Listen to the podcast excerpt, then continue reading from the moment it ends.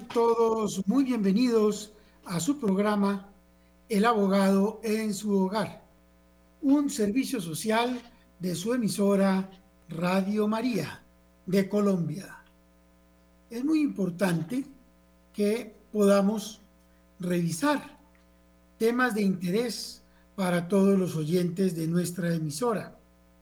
Y por eso hoy hemos querido dedicar el tema a la importancia de los contratos.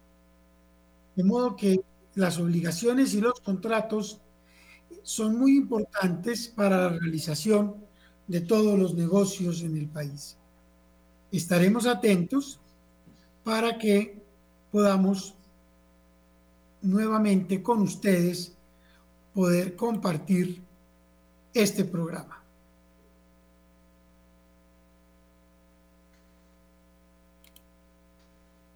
Estamos avanzando. ¿Me escuchan?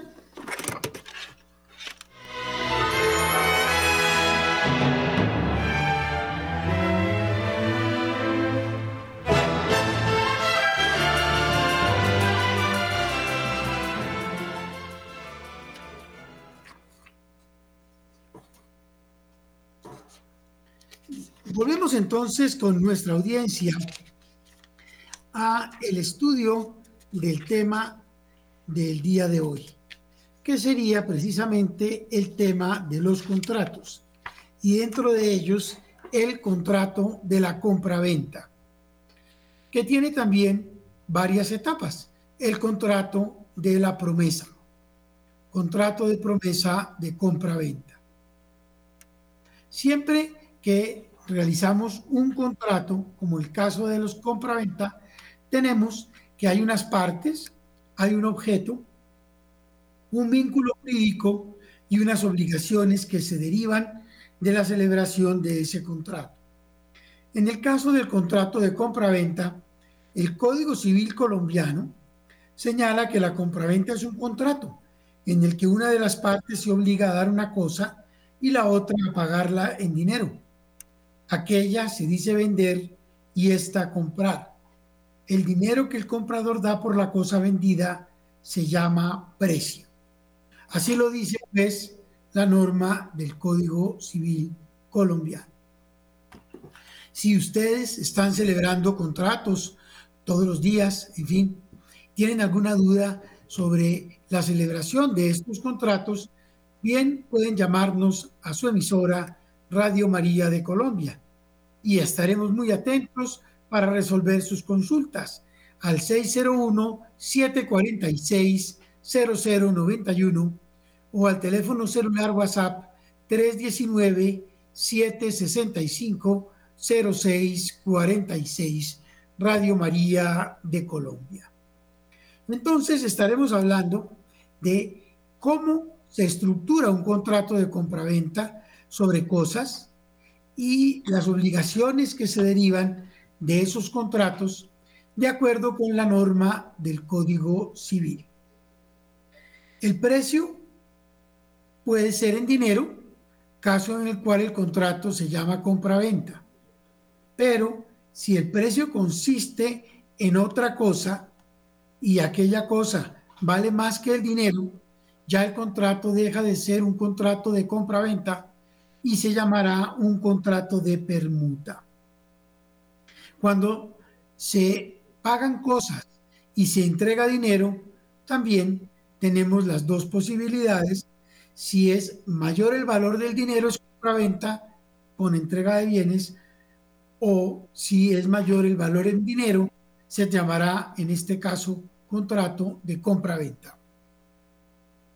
Pueden celebrar los contratos las personas que tengan capacidad, según la ley, para celebrar ese contrato. Y la norma señala que hay nulidad en el contrato cuando se vende entre un padre y el hijo de familia, es decir, los menores de edad no pueden celebrar contratos con sus padres. Igualmente, los administradores que administran establecimientos pueden vender los bienes que administran, pero no está la facultad de vender para sí mismos y requieren en consecuencia la autorización. Cuando se trata de representantes de incapaces, como es el caso de los tutores o curadores, no pueden comprar bienes que pertenezcan a sus pupilos, de acuerdo solamente con el régimen de administración que corresponde a esta clase de representantes y contando con la autorización correspondiente. Dice el artículo 1857 del Código Civil, existe en el momento en que hay consentimiento entre las partes cuando han convenido en el precio y el objeto de la misma. Si se trata en todo caso de bienes raíces, servidumbres, esos contratos se deben hacer por una formalidad que es un documento de escritura pública ante notario. Lo mismo en lo que se refiere a los frutos y flores pendientes o árboles de madera que se venden, materiales de un edificio que se va a derribar, es decir, una demolición, o los materiales que naturalmente se adhieren al suelo, como son las piedras o sustancias minerales, no están sujetos a esa excepción, por lo cual podrán venderse sin hacer escritura pública ante notario. Ahora, las partes pueden establecer de mutuo acuerdo celebrar el contrato por escritura pública, pero podrán retractarse hasta el momento en que se otorgue la escritura pública. También es posible celebrar la compraventa cuando hay un pacto de arras, es decir, dando una cosa en prenda de la celebración o la ejecución del contrato, de modo que cualquiera de las partes contratantes puede retractarse. El que ha dado las arras las perdería y el que las ha recibido deberá restituir esas arras en el doble de su valor. Si las partes no han fijado un plazo para retractarse para la pérdida de las arras, no hay lugar a una retractación luego de dos meses siguientes a haberse celebrado el acuerdo o convención y si se trata de escritura pública después de otorgada la escritura de venta o principiada la entrega. Luego es posible que las partes acuerden ese compromiso que se denomina el pacto de arras. Ahora, si se dan arras como parte del precio o señal de quedar convenidos los contratantes, la venta quedará perfecta sin perjuicio de la posibilidad que tienen las partes de retractarse. No constando esas expresiones por escrito, se presume que los contratantes tienen la facultad de retractarse según las normas allí señaladas. Las costas que dé lugar a la celebración del contrato de venta por una escritura pública, dice la norma, serán divisibles entre el vendedor y el comprador, normalmente por partes iguales, a menos que en el contrato las partes hayan acordado otra cosa. De modo que los gastos notariales que se asumen ante el notario corren por igual entre las partes. Es diferente el caso del impuesto de retención en la fuente en el caso de venta de inmuebles, caso en el cual ese impuesto de retención en la fuente se le cobra al vendedor como un ingreso previo retención en la fuente por el impuesto de renta que podrá luego utilizarlo como un crédito fiscal en su declaración de renta. Ahora, yo puedo celebrar un contrato de compraventa sin ninguna condición, sin ningún plazo, caso en el cual se llamará un contrato de compraventa pura y simple. Acordamos el contrato de compraventa que se celebrará, hay acuerdo sobre la cosa que se vende, el precio que se paga y en esas condiciones queda perfeccionada la venta. No obstante, también las partes pueden fijar un plazo para hacer la entrega de la cosa o del precio, es decir, fijar un tiempo para que las partes cumplan, en este caso, con su obligación, bien sea de pagar el precio o bien sea de entregar la cosa.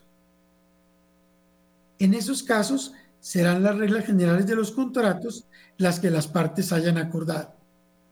Normalmente, cuando se establece un plazo para entrega de una cosa o de un precio, las partes acuerdan que antes de celebrar el contrato de compra-venta, hacen un contrato privado que se denomina contrato de promesa, en donde se comprometen a celebrar el contrato de compra-venta, en este caso, cumpliendo las solemnidades fijadas para la escritura pública.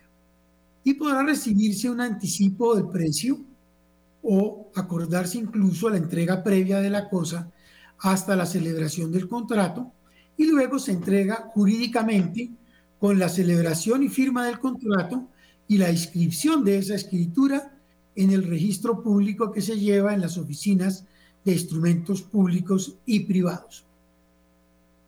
¿Qué es el precio de la cosa? Bueno, es el valor en dinero que determinan las partes para fijar cuánto vale una determinada cosa.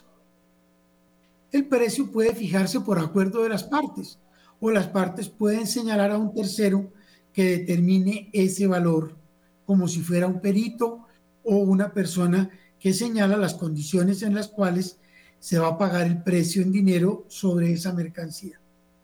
Pero si no hay una persona que fije ese precio y no lo fija, no habrá venta porque uno de los elementos esenciales para que haya contrato, en este caso de compra-venta, exige que haya un precio. ¿Qué clase de cosas pueden venderse? Dice el Código Civil que pueden venderse todas las cosas que sean corporales o incorporales, siempre que su enajenación o venta no esté prohibida.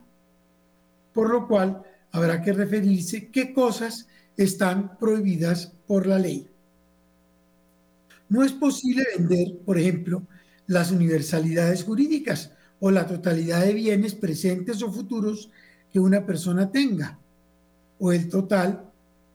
En ese sentido, solamente serán válidas las cosas o cantidades que sean designadas y que el vendedor posea o espere adquirir, siempre y cuando no comprenda objetos ilícitos. Cuando no estén descritas, esas cosas no serían objeto de venta. De modo que yo no puedo vender todo lo que yo tengo hacia futuro o lo que pueda llegar a tener. Tiene que ser una cosa cierta.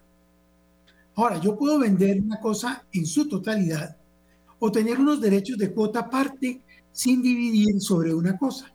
De modo que si una cosa es común, porque hay varias personas que la poseen y la tienen en proindiviso, más de dos personas, cada una puede vender su cuota sin necesidad del consentimiento de las otras. Por supuesto, venderá el derecho de su cuota aparte en el porcentaje que le comprenda en la totalidad de la cosa, sea un porcentaje o unos derechos en común y proindiviso. Ahora, la venta de cosas que no existen pero que se espera que existan, se dice la ley que se entiende hecha bajo la condición de existir esa cosa, salvo que se exprese lo contrario y entonces, según la naturaleza del contrato, aparezca que se compró la suerte. Es, por ejemplo, el caso de la venta de un ternero o de un potrillo o unos cachorros que van a nacer, pero que aún se encuentran en la etapa de gestación. Se pueden vender. Aún no han nacido, pero sujetos a que vayan a nacer. Cosa diferente es el azar, lo aleatorio. Se compró la suerte. Entonces, yo no he hecho todavía una cosecha, no he sembrado la semilla, pero vendo la cosecha que pueda salir. En ese caso, como no hay sembrado todavía, es algo aleatorio. Si finalmente hay un verano muy fuerte y la cosecha se daña, eso sería lo que se compró, la suerte, no una cantidad determinada de los frutos sembrados en esa cosecha. Ahora, no produce efecto alguno la venta de cosas que al momento de acordar el precio y las condiciones del contrato, se supone que existen y no existen. Si no hay cosas que existan, ese contrato no produce efecto alguno. Si al momento de celebrar faltaba una parte para perfeccionar el contrato, el comprador puede desistir del contrato o abonar el precio en la justa tasación respecto de las cantidades que realmente existen. Pero quien a sabiendas de que lo que vendía no existía, lo ofreció en venta y recibió el precio, deberá pagarle el daño y perjuicio al comprador de buena fe por haberle ofrecido la venta de algo inexistente. Ahora bien, es posible vender cosas ajenas. El artículo 1871 del Código Civil, la norma que rige las relaciones jurídicas entre personas particulares, dice que la venta de cosa ajena vale sin perjuicio de los derechos del dueño de la cosa vendida mientras no se extinga por el lapso del tiempo. Claramente se trata de la obligación de transferir el derecho de propiedad de una cosa de una persona a otra que sin ser dueña ofrece que se vende. En esas condiciones es perfectamente viable que las personas puedan obligarse a conseguir la cosa y una vez que la obtienen, entregársela al comprador y de esa manera cumplir con sus obligaciones bajo el contrato. De modo que sí es posible vender cosas ajenas, pero con el compromiso de adquirirlas y luego transferírselas al comprador. Por otra parte, no es posible comprar cosas propias. Dice el artículo 1872 que la compra de una cosa propia no vale y el comprador tendrá derecho a que se le restituya lo que hubiere dado por ella. También las cosas pueden dar frutos, llamamos cosas fructuarias. Entonces dice la norma que los frutos naturales pendientes al tiempo de la venta y todos los frutos naturales y civiles después produzca la cosa siempre pertenecerán al comprador a menos de que haya, se haya estipulado entregar la cosa al cabo de cierto tiempo o en el evento de cierta condición, pues en esos casos no le pertenecerán los frutos al comprador, sino solamente vencido el plazo o cumplida la condición. Todo lo dicho en el artículo podrá ser establecido y modificado por estipulaciones expresas de los contratantes, de modo que es perfectamente viable vender cosas que tengan frutos pendientes, una cosecha, una vaca que está en gestación. En este caso, los frutos se transfieren como frutos naturales y civiles después de celebrada la compraventa, le pertenecerán al comprador. Ahora bien, si alguien vende una cosa separadamente a dos personas, el comprador que haya entrado en posesión será preferido al otro si se ha hecho la entrega a los dos, aquel al que se le haya hecho primero la entrega será preferido, y si no se le ha entregado a ninguno, será el título más antiguo el que prevalecerá. Es lo que llamamos la venta en el tiempo. Ahora bien, hablábamos de la venta de cosa ajena, puede ser luego ratificada por el dueño y le confiere al comprador los derechos que tenía desde la fecha en que se celebró esa venta. Luego, vendida y entregada a otro una cosa ajena, si el vendedor adquiere después el dominio de ella, se mirará, dice la norma, al comprador como verdadero dueño desde la fecha de la tradición o cuando le fue entregada. Por consiguiente, si el vendedor la vendiere a otra persona después de adquirido el dominio, subsistirá el dominio de ella en el primer comprador. Vayamos ahora a hacer una breve pausa musical. Y mientras tanto, estamos atentos para recibir, en el caso del contrato de compraventa que estamos comentando hoy, las consultas e inquietudes de nuestros oyentes. llámenos al 601-746-0091 o al teléfono celular 319-765-0646.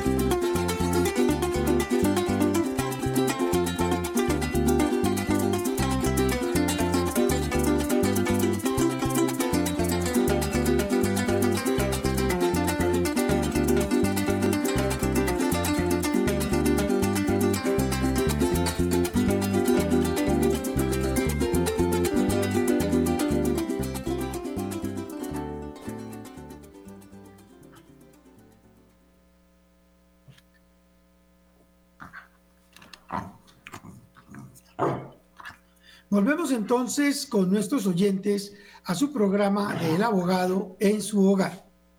Pasemos ahora a revisar cuáles son las obligaciones que surgen quienes celebran en este caso un contrato de compra-venta. Dice la ley que la primera obligación del vendedor básicamente es hacer la entrega o tradición de la cosa que se vende y adicionalmente hacer el saneamiento de la cosa vendida en caso de que se perturbe la ejercicio, el ejercicio del derecho de propiedad. En consecuencia, la entrega es una de las principales obligaciones que tiene el vendedor de entregar lo pactado, según lo acordado en el contrato. Y luego, de ser el caso, responder por lo que se entrega. En el caso de los predios, se puede vender con relación a su área, a su cabida, o también se puede vender como un cuerpo cierto. Si se indica la cabida, el área, deberá expresarse la misma en el contrato, salvo que las partes declaren que no existe una diferencia entre el precio, aunque la cabida sea mayor o menor, según lo establecido en el contrato. Si se vende como cuerpo cierto, el precio será sobre el valor total pagado de la totalidad del inmueble vendido.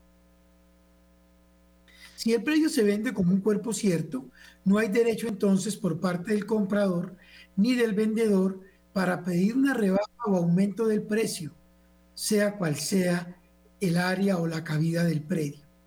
Pero si se vende señalando los linderos, se estará obligado el vendedor a entregar lo comprendido en esos linderos si no pudiere o no se le exigiere, se observará lo señalado en las normas correspondientes, ajustando el valor o la rebaja en el precio o aumento del precio según el área correspondiente. Ahora, la segunda de las obligaciones del que vende, además de entregar, es el saneamiento, que es de dos clases. El llamado saneamiento por evicción, que es amparar al comprador en el dominio y posesión pacífica de la cosa vendida y además responder de los defectos ocultos que ésta pueda tener, que se denominan los vicios rediritorios. Cuando la cosa comprada le es requerida al comprador para que sea privado de todo o parte de ella por una sentencia judicial, pues deberá responder el vendedor sobre los efectos y los perjuicios que se causen al perturbarle los derechos jurídicos sobre la cosa y por tanto el vendedor está obligado a sanear todas las evicciones que tenga una cosa por motivos anteriores a la venta, a menos de que se haya pactado lo contrario.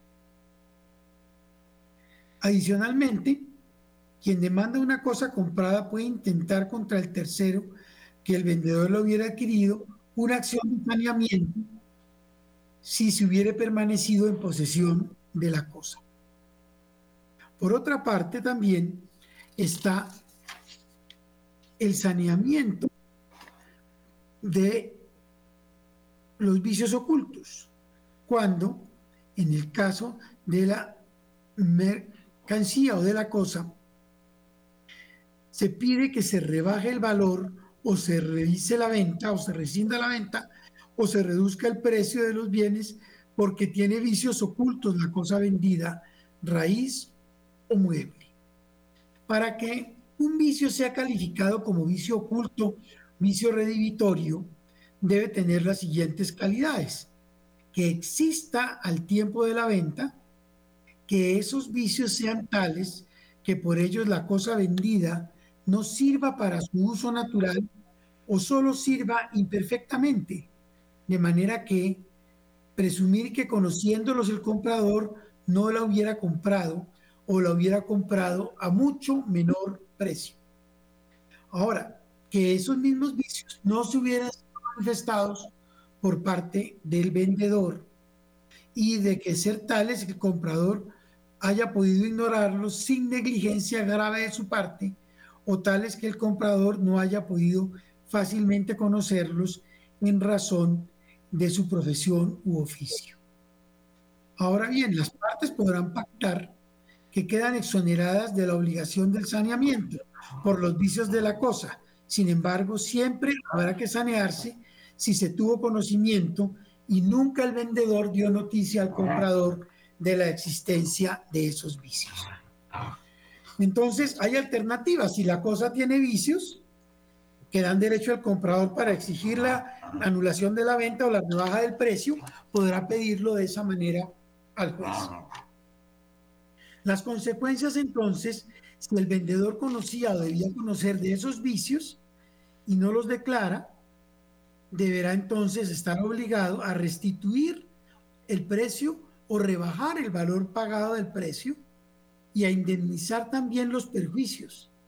Pero si el vendedor no conocía esos vicios ni eran de tal naturaleza que por su profesión o oficio debería conocerlos, solo será obligado a restituir el precio pagado o rebajar el precio, pero no estará obligado a indemnizar, en este caso, los perjuicios. Ahora, si la cosa viciosa perece después de perfeccionar el contrato, no por eso se pierde por el comprador el derecho que habría tenido a que se le rebajara el precio, aunque la cosa haya perecido en su poder y por su culpa. Pero si ha perecido por un efecto del vicio inherente a ella, se señalarán las reglas establecidas. Ahora, las partes podrán pactar que cubre el negocio nuevos vicios distintos que se hagan redivitorios si naturalmente no lo son, pero por el acuerdo de las partes señalan que tienen que cumplir determinadas características. Ahora, si se venden dos o más cosas conjuntamente a las cuales se haya ajustado un precio por el conjunto o cada una de ellas, solo hay lugar a la acción redivitoria por la cosa viciosa y no por todo el conjunto, a menos que aparezca que no se había comprado el conjunto sin contar con esa cosa, como cuando se compra un tiro, una yunta o una pareja de animales o un juego de muebles para cumplir una determinada finalidad. En el caso, entonces, de esta acción redivitoria, las partes podrán reclamar la reducción del precio o la rebaja del mismo en tratándose de bienes muebles en un plazo de seis meses y de un año si se trata de bienes raíces.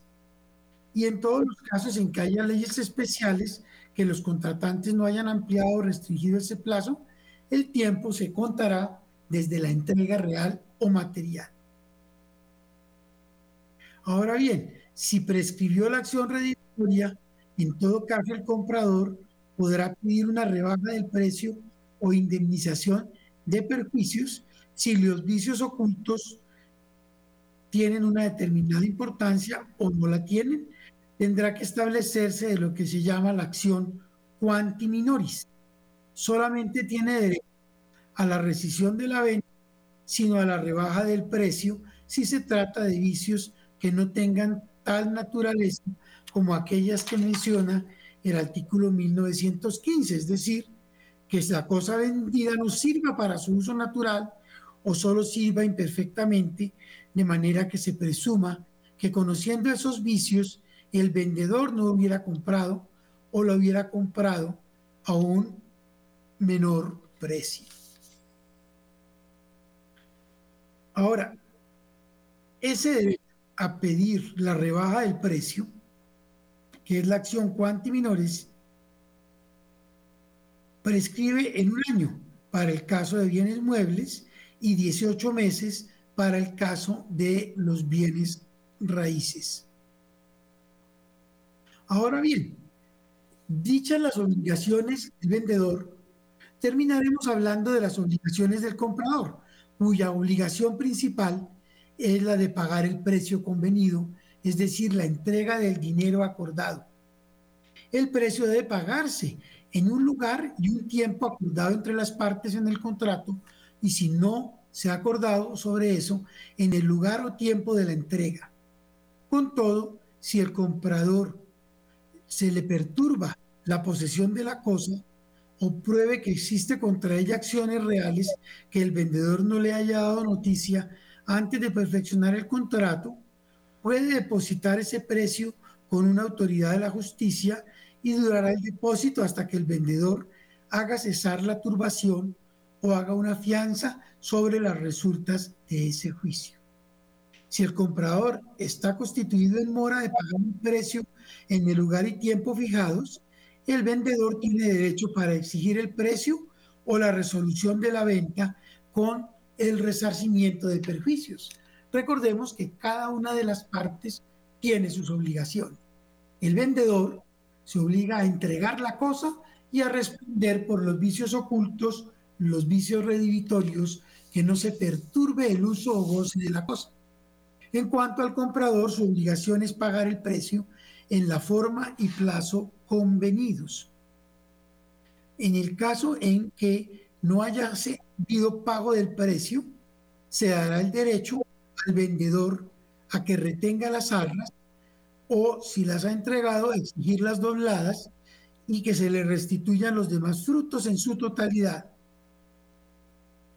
en proporción lo que corresponda a la parte que no haya sido pagada.